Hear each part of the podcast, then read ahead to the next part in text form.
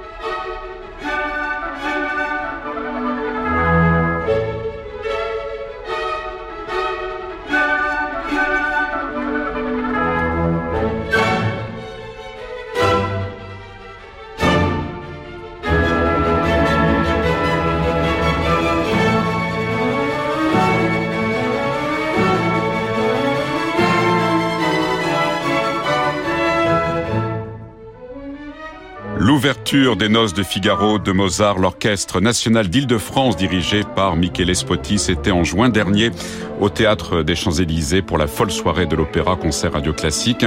Michele Spotti qui est l'invité ce soir du Journal du Classique pour sa nomination comme directeur musical de l'Opéra de Marseille et de l'Orchestre Symphonique de Marseille. Alors ça nous rappelle de bons souvenirs évidemment, hein, ces deux concerts euh, folle soirée. Euh, L'orchestre vous avez vous avez apprécié, le public aussi, les chanteurs euh, également. Et puis ça, cette ouverture des Noces de Figaro vous rappelle aussi d'autres souvenirs parce que les Noces c'est le premier opéra euh, que vous avez dirigé, c'était en Italie, à Orvieto. Vous n'aviez que 20 ans. Quel souvenir vous, vous gardez? j'ai, des souvenirs très sympas parce que un peu de mix entre peur et, et, et adrénaline, ouais, c'était c'était quelque chose parce que euh, j'ai eu euh, c'était après un cours de direction d'orchestre et on s'est retrouvés et on était choisis euh, certains chefs d'orchestre pour diriger dans plusieurs soirées. Et bon c'était vraiment c'était vraiment émouvant parce que avoir la première fois la, la, la gestion d'une soirée, euh, c'était un gros poids et j'ai senti la première fois qu'est-ce que ça veut dire être un chef d'orchestre. Et mais avec une musique tellement fascinante comme les Noces de Figaro c'était plus facile. Et c'était une version euh, scénique ou une version de, de concert? Vous étiez Oui, oui. oui, vous étiez dans, la fosse. La scène. Dans la fosse, dans la fosse, ouais. Alors qu'est-ce quand, quand, on a 20 ans et qu'on voilà, ça y est, le, le concert va commencer, on est face à un orchestre, qu'est-ce qu'on ressent? Ah oui, euh, surtout euh, moi j'étais aussi j'étais aussi violoniste d'orchestre donc euh, euh, je peux comprendre des fois que il faut faire les premières 5-10 minutes on fait le scan complet du chef d'orchestre. Et la première fois qu'on on voit quelqu'un c'est clair qu'on est un peu impressionné par rapport à l'âge, mais après 110 minutes, on a déjà compris si on, est en face d'un musicien ou pas. Et donc euh, le respect, ça arrive euh, vraiment vite. Euh, ça arrive très vite après après les premières mesures, après les premiers gestes, après les, les premières paroles.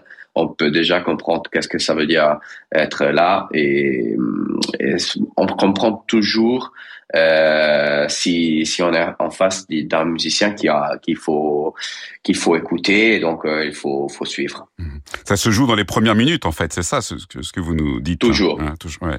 toujours. On va revenir euh, évidemment sur votre nomination comme directeur musical de l'Opéra de Marseille et de l'Orchestre Philharmonique de Marseille.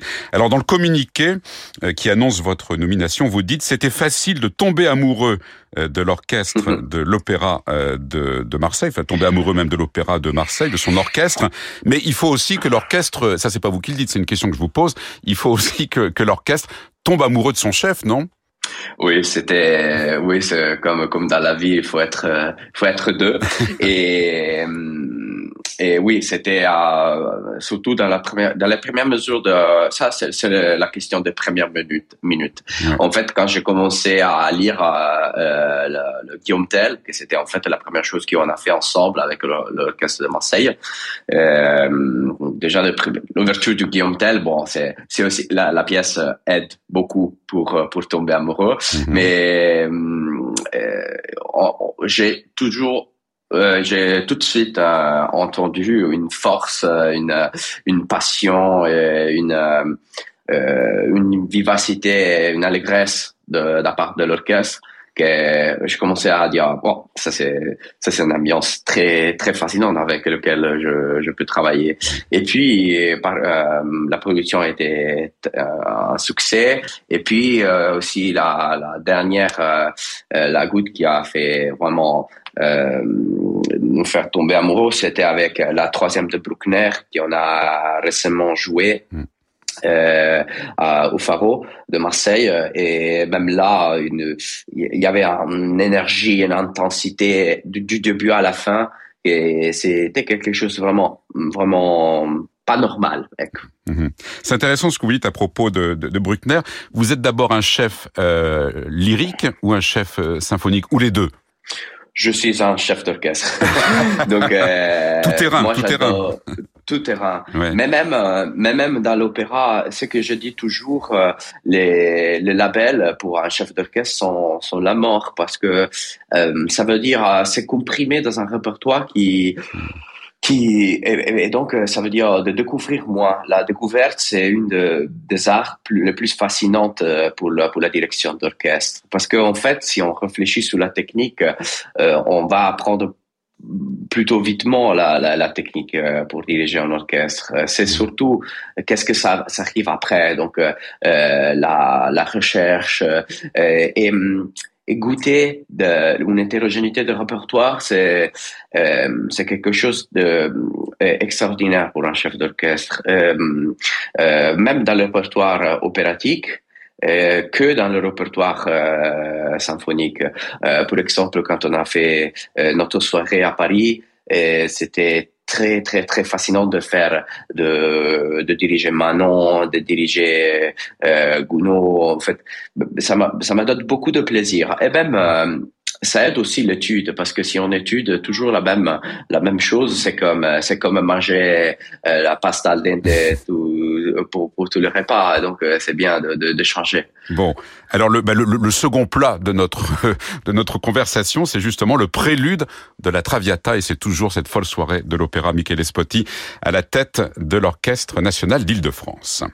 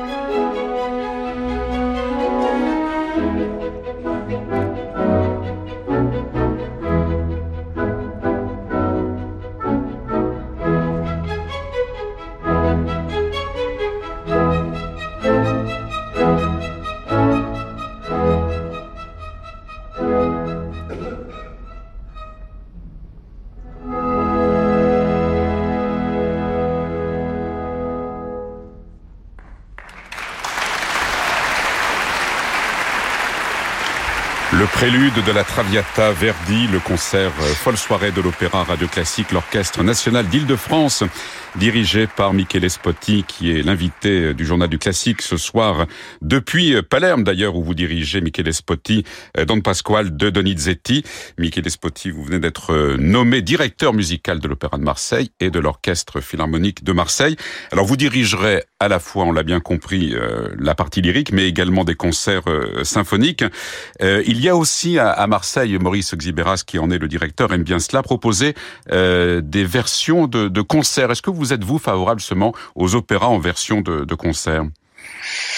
Pourquoi pas Parce que je pense que euh, surtout avec des titres qui sont un peu moins connus, mhm. euh, c'est bien de se concentrer des fois sur la musique et, et donc donner euh, donner plus d'espace à la découverte musicale. Et donc euh, aussi parce que autant que chef d'orchestre, des fois c'est assez assez favorable avoir des chanteurs qui ne se bougent pas, donc il n'y a pas pas, mhm. pas beaucoup de, de, problèmes à être ensemble. Et non, mais à part les blagues, c'est vraiment, je pense que euh, je pense que la découverte c'est très importante, surtout parce que on est en train de, de, de, de découvrir beaucoup de répertoires qui sont qui sont très fascinants. Et donc euh, la forme concert utilisée dans ce concept, ça peut être très utile. Oui, parce qu'à propos des, des mises en scène, vous dites aussi dans ma tête, moi j'imagine exactement l'opéra comme un film. C'est vrai. Ouais. surtout avec euh, bon, il y a des opéras qui sont plus cinématographiques que que d'autres. Euh, moi, je pense que la Traviata de Verdi, comme on vient d'écouter, c'est quelque chose de excel, extraordinairement euh, cinématographique. Il y a le, le quand il y a le, le jeu de cartes à la, à la fin du deuxième acte, il y a, il y a vraiment ça ça ressemble qu'il y a plusieurs caméras qui, qui encadre le, le, le, personnage et il se bouge et même la musique aide beaucoup à ça. Il y a, euh, c'est vraiment quelque chose de, de très moderne.